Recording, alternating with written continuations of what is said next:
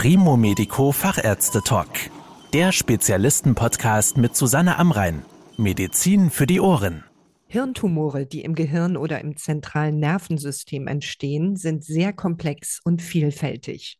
Unabhängig davon, ob sie gut oder bösartig sind, erfordern sie in der Regel eine spezielle Diagnostik und Therapie.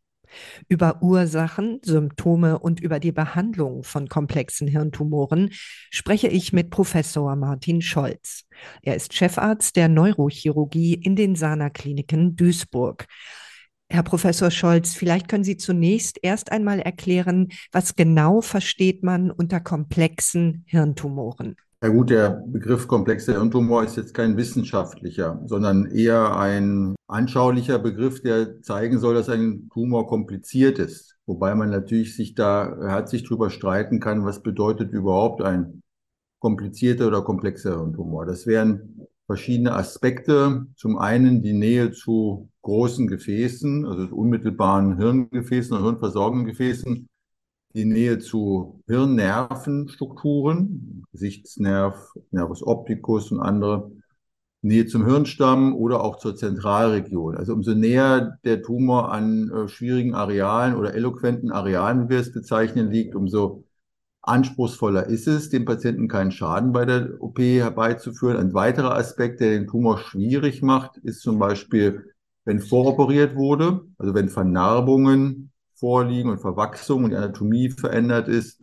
Ein weiterer Aspekt, der den Tumor schwierig macht, ist zum Beispiel ein sehr derber oder harter Tumor, der sich schlecht resizieren lässt, schlecht verkleinern lässt. Oder zum Beispiel das Lebensalter des Patienten, also sehr kleine Patienten, Kleinkinder kurz nach der Geburt mit sehr komplizierten Tumoren, wo man natürlich auch den Blutverlust im Auge behalten muss. Und das alles macht den Eingriff dann anspruchsvoll. Ja. Ist denn eigentlich bei den meisten Hirntumoren bekannt, warum sie entstanden sind? Also können Sie die Ursachen erklären? Das ist jetzt eine ganz schwierige Frage, weil es natürlich ganz verschiedene Tumorarten gibt. Es gibt Gliome, also hirneigene Tumore. Es gibt Meningiome, die von den Hirnhäuten ausgehen. Es gibt Epidermoide, die embryonal verursacht sind. Das heißt, ganz verschiedene Ursachen, ganz verschiedene Genesen. Das würde, glaube ich, das Format dieses Podcasts sprengen, wenn wir da jetzt ins Detail gehen würden, ja. Gibt es denn bestimmte Symptome, die von Hirntumoren ausgelöst werden? Und sind diese möglicherweise verstärkt, wenn es sich um solche komplexen Tumore handelt, die Sie eben beschrieben haben? Ja gut, wenn Tumore sehr groß sind und sehr nah an Nerven zum Beispiel dran liegen, dann können natürlich auch schneller mal Nervenstörungen oder Ausfälle verursacht werden. Also die Tumore, die zum Beispiel im Bereich der Sehbahn liegen oder an der äh, Sehnervenkreuzung, die können Sehstörungen machen. Tumore, die in der Zentralregion liegen, können Krampfanfälle verursachen oder Lähmungserscheinungen. Und all dies bringt die Symptome dann hervor. Es gibt aber auch Symptome, die durch die Raumforderung selber hervorgerufen werden. Also zum Beispiel Schwindel, Kopfschmerzen, Erbrechen. Das kann natürlich dann auch Symptome machen. Ja. Wenn ein solcher Tumor festgestellt wird bei einer Patientin oder einem Patienten, welche Möglichkeiten haben Sie dann, weitere Auswirkungen abzumildern beziehungsweise das Wachstum zu stoppen oder ihn bestmöglich natürlich zu entfernen? Man muss natürlich erstmal eine gute Bildgebung haben, das heißt wirklich analysieren mit einem guten MRT, wie liegen die unterschiedlichen Strukturen in der Nähe. Wir haben das sogar mal mit einem automatisierten Programm gemacht, weil es also eine Lage war, die man sonst per Hand eingezeichnet hat und rekonstruiert hat, dann automatisiert zu rekonstruieren, um die Analyse zu erleichtern von den Bildern. Es kann aber auch sein, dass man spezielle Aufnahmen macht, zum Beispiel Fiber-Tracking. Diese Aufnahmen stellen einem die Bahnen in der Tiefe dar. Wenn man also schauen muss, ob der Tumor die Pyramidenbahn, die motorische Bahn nach vorne verlagert oder nach hinten verlagert, dann kann das ganz entscheidend sein für den Zugang, den man wählt. Man möchte ja nichts kaputt machen bei der OP. Darauf zielt auch meine nächste Frage. Wenn tatsächlich der Tumor so liegt, dass er das Sehzentrum, das Bewegungszentrum oder das Sprachzentrum betrifft. Wie können Sie denn während der OP sicherstellen, dass hier nicht noch weitere Schäden angerichtet werden, sage ich mal? Ja, also neben der guten Bildgebung und der interoperativen Navigation, dass wir uns also Bilder in das Mikroskop einspielen oder in, die, in den OP-Situs mit einspielen, dass wir genau wissen, wo wir uns befinden. Also Navigation ist wichtig. Die intraoperative Ableitung von Potentialen kann wichtig sein, dass wir also visuell evozierte Potenziale ableiten oder zum Beispiel Facialis-Simulationen durchführen, um den Facialis-Nerven zu überwachen. Also wir haben verschiedene elektronische Möglichkeiten äh, zu überwachen. Und äh, wir haben natürlich auch intraoperative Bildgebung. Das heißt, wir können intraoperativen Ultraschall verwenden. Einige Kliniken verwenden auch intraoperativen MRT, was sehr aufwendig ist und sehr lange dauert vor allem. Also wir versuchen mit äh, elektronischen Möglichkeiten vor allem dem Ganzen Herr zu werden und mit Navigation und Bildgebung, ja. Und es gibt auch noch äh, Methoden, zum Beispiel durch Fluoreszenz, bösartiges Hirngewebe darzustellen, zum Beispiel die äh, ALA-Methode, wo man einen Fluoreszenzfarbstoff äh, zu trinken gibt dem Patienten einige Stunden vor der OP und dieser Farbstoff sich dann anreichert und man dann auch leichter dieses Gliom vom umliegenden Hirngewebe unterscheiden kann. Das ist auch eine weitere Technik, ja. Sie hatten es eben auch schon kurz angerissen dass wenn der Tumor den Nerv nach vorne oder nach hinten verlagert, beeinflusst das den Zugangsweg. Was sind denn weitere Kriterien? Also wonach entscheiden Sie, wie Sie sich dem Tumor nähern und von welcher Stelle am Kopf?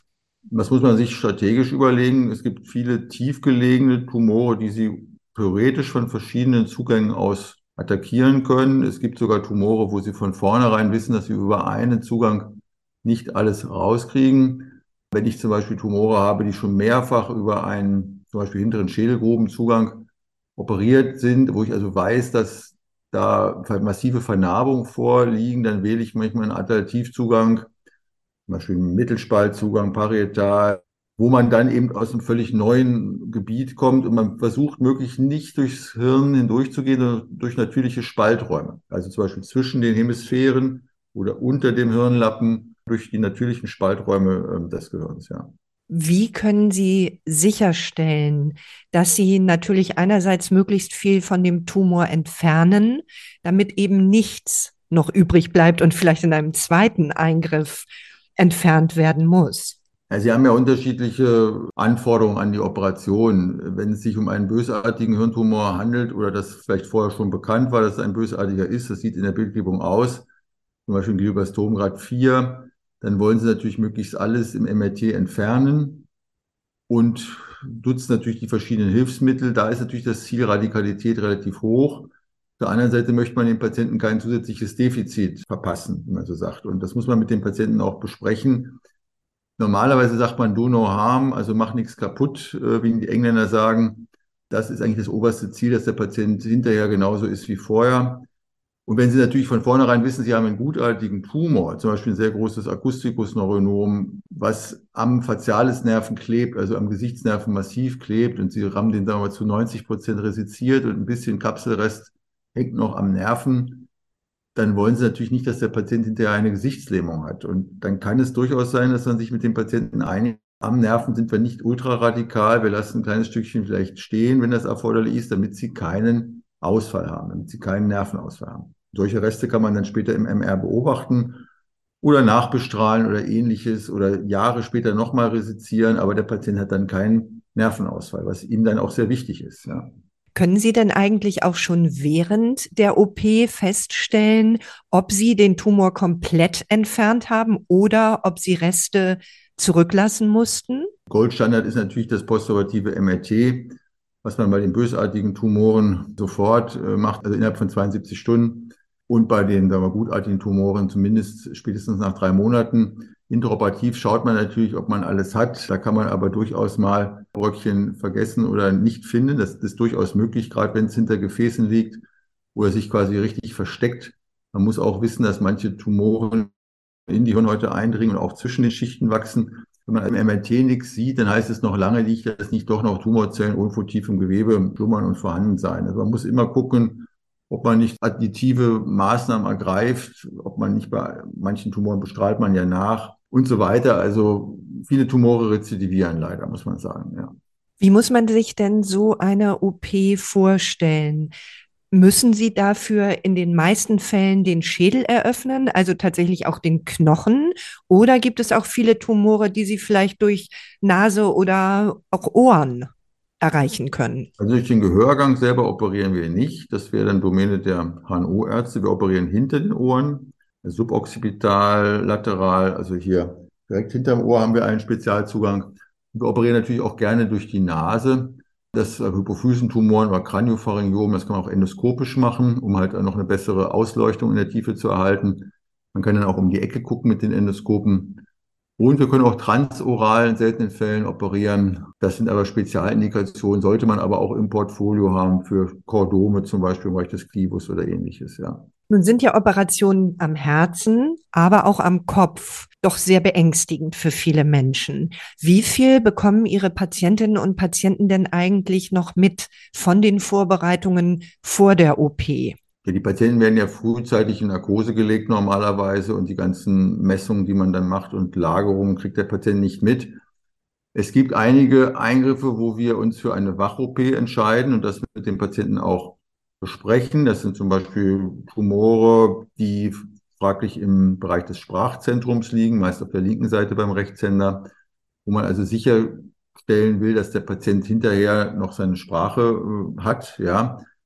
Und es gibt Tumore auch im Bewegungszentrum, wo sie dann intraoperativ die Bewegung mit dem Patienten testen. Wir machen das immer so in einer Sleep-Wake-Sleep-Technik. Das heißt, der Patient schlummert am Anfang, beim Zugang schläft quasi, wird dann zu der entscheidenden Phase aufgeweckt, also nach Dura-Öffnung, wenn es dann quasi konkret wird am Hirn, und wird dann quasi nach Beendigung der Tumorresektion wieder eingeschlummert oder narkotisiert, sodass die Phase, wo er wach ist, nicht so ultra lang ist. Der Nachteil ist dann halt, dass sie diese Aufwach- und wieder Einschlafphase dann jeweils draufgeben müssen. Dann haben sie aber als Operateur und auch Team ansonsten ruhige Verhältnisse und können natürlich auch so kommunizieren, wie sie möchten, weil der Patient nicht die ganze Zeit wach ist. Also das machen eigentlich die meisten Kliniken. Komplett wach ist sehr stressig für den Patienten und wir bevorzugen diese Sleep-Wake-Sleep-Technik. Und das wird von vielen Patienten gut angenommen, ja. Noch eine Frage zu der Schädeleröffnung. Wenn Sie dort einen Teil des Knochens wegnehmen müssen, verwenden Sie dieses Knochenteil hinterher, um die Öffnung wieder zu verschließen, oder nehmen Sie dann eher Metallplatten oder andere Materialien? Also der Patient hat natürlich grundsätzlich das Recht, dass er seinen eigenen Knochen, der gehört ihm ja quasi, wieder reinbekommt und wir setzen den wieder ein, nähen den quasi fest und verfugen die Lücken mit Knochenzement. Das ist unsere Technik, die wir hier machen. Es gibt auch die Möglichkeit, mit Mini-Plättchen zu arbeiten. Aus meiner Sicht ist das gerade bei Patienten mit der feiner, dünner Haut, zum Beispiel auch Frauen im Gesicht, die tasten dann die Plättchen. Das ist mit der kosmetisch schöner, mit dem Knochenzement aus meiner Sicht. Es gibt natürlich auch äh, Freilegungen, wo sie osteoklastisch resizieren, ein kleines Loch haben und wo sie dann quasi vom Knochendeckel fast nichts mehr über ist. In solchen Fällen muss man dann komplett zementieren. Das kann schon mal passieren. Muss man mit dem Patienten drüber reden, dass das als Möglichkeit in Frage kommt, ja. Wie geht es denn Ihren Patientinnen und Patienten nach so einem Eingriff? Fühlen die sich schnell wieder fit? Ja, heutzutage sind die Erholungszeiten extrem schnell. Früher liefen die Patienten immer über die Intensivstation. Heute kommen die in den Aufwachraum, werden da einige Stunden überwacht, bekommen vom Aufwachraum ein Kontroll-CT und gehen in den meisten Fällen auf Station, stehen am nächsten Tag schon auf, sind nach fünf, sechs Tagen entlassen. Das ist manchmal beängstigend. Man muss aber natürlich wissen, dass es trotzdem zu schweren Komplikationen kommen kann. Also bestimmte sehr aufwendige Tumore gehen nach wie vor eine Nacht über intensiv. Aber der Anteil ist natürlich geringer aufgrund der allgemeinen Entwicklung. Es ist also weltweit so, sowohl äh, in den USA als auch bei uns, dass Hirntumore mittlerweile über den Aufwachraum gehen, ja. Wenn Patientinnen und Patienten operiert werden, die bereits Ausfallerscheinungen haben, also vielleicht motorische Störungen oder Sehstörungen, müssen die damit rechnen, dass durch so ein OP-Trauma diese Ausfallerscheinungen nochmal verstärkt werden oder können neue hinzukommen? Es kann durchaus sein, dass auch wenn sie sehr fein und sorgfältig resiziert haben, bei einem Tumor mitten in der Zentralregion schon eine Verstärkung einer Lähmung auftreten kann. Vielleicht Kraftgrad vier Fünftel präoperativ und postoperativ die ersten Tage vielleicht zwei Fünftel, also deutlich schlechter, aber noch Restbewegung. Und nach einigen Tagen Behandlung mit abschwellenden Maßnahmen, zum Beispiel Cortison, erholt sich das dann zum Entlassungszeitpunkt schon wieder so, dass es fast den Ursprungszustand hat.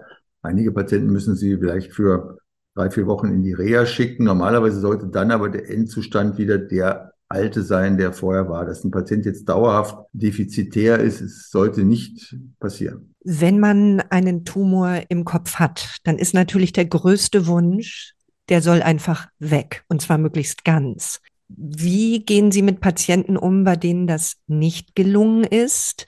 Beziehungsweise wie sind die Aussichten für diese Patienten? Ja, in vielen Fällen können Sie das ja vorher abschätzen, was Sie vorhaben. Ja, also wenn Sie wirklich bei einem bösartigen Gliom die komplette Resektion planen und das ist möglich vom Bild her, das können Sie ja vorher abschätzen und Sie haben tatsächlich im Kontroll-MRT einen Rest, dann müssen Sie den oder sollten Sie den mit dem Patienten kommunizieren und das in der zweiten Sitzung dann schlimmstenfalls holen. Das kann durchaus sein, dass durch Brainshift, also Verlagerung des Hirns bei der OP, Sie das auch in der Bildgebung nicht sehen und nicht finden. Da muss man fair sein und Patienten das kommunizieren. Wenn sie einen gutartigen Tumor haben und sie sehen, der klebt vielleicht an wichtigen Nerven, dann haben sie über Tumorrest aufgeklärt und sie sollten immer über Tumorrest aufklären. Dann können sie natürlich problemlos beobachten, wenn das nicht in der Nähe von wichtigen Strukturen ist, ja. Wenn wir nochmal auf das Ausgangsgespräch zurückkommen, also komplexe Tumoren, die vielleicht besonders groß sind oder die vielleicht in empfindliche Strukturen hinein oder herangewachsen sind. Wie sind da Ihrer Erfahrung nach die Überlebenschancen für die Patientinnen und Patienten? Es hängt, wie gesagt, von der Histologie ab. Ja, also wenn Sie eben gerade vier Glioblastom da haben sie eben auch leider Patienten, die dann nur ein Jahr leben oder acht Monate leben, obwohl sie schön operiert haben. Es gibt natürlich auch welche, die fünf Jahre leben oder drei Jahre oder dreieinhalb mit den modernen Chemotherapien. Da müssen sie sehr eng zusammenarbeiten mit den Neuroonkologen und den Strahlentherapeuten und im Tumorboard beschließen und besprechen, wie man dann nach Leitlinien vorgeht. Ja, bei den gutartigen Tumoren haben sie Verläufe über Jahrzehnte oft, ja, wo sie Patienten jahrzehntelang begleiten und die auch kontrolliert werden es lohnt sich normalerweise da gut zu operieren und dann sind die Verläufe auch oft besser. Das kann man schon so sagen. Und das Patientensterben bei einer Tumoroperation ist eigentlich eine absolute Rarität. Ich sage mal, die Wahrscheinlichkeit, bei einem Tumor zu versterben, ist vielleicht so groß wie bei einer Gallen-OP oder Blinddarm-OP. Es gibt natürlich sehr schwierige Lokalitäten, wo die Prozentsätze höher sind in Mortalität. Das muss man den Patienten auch sagen. Also Pinealis-Tumore oder ähm, Hirnstammtumore könnten sie dann doch höher sein. Aber auch da äh, muss man, ist sehr, sehr selten, dass Patient verstirbt. Meist an internistischen Komplikationen bei sehr alten Patienten, wo Pneumonie auftritt oder Lungenembolie und solche Sekundärkomplikationen noch stattfinden, ja. Vielen Dank für die Informationen, Herr Professor Scholz. Das war der Primo Medico Fachärzte Talk. Danke, dass Sie zugehört haben. Mehr Informationen rund um das Thema Gesundheit und medizinische Spezialisten finden Sie auf primomedico.com. Bis zum nächsten Mal, wenn es wieder heißt Medizin für die Ohren.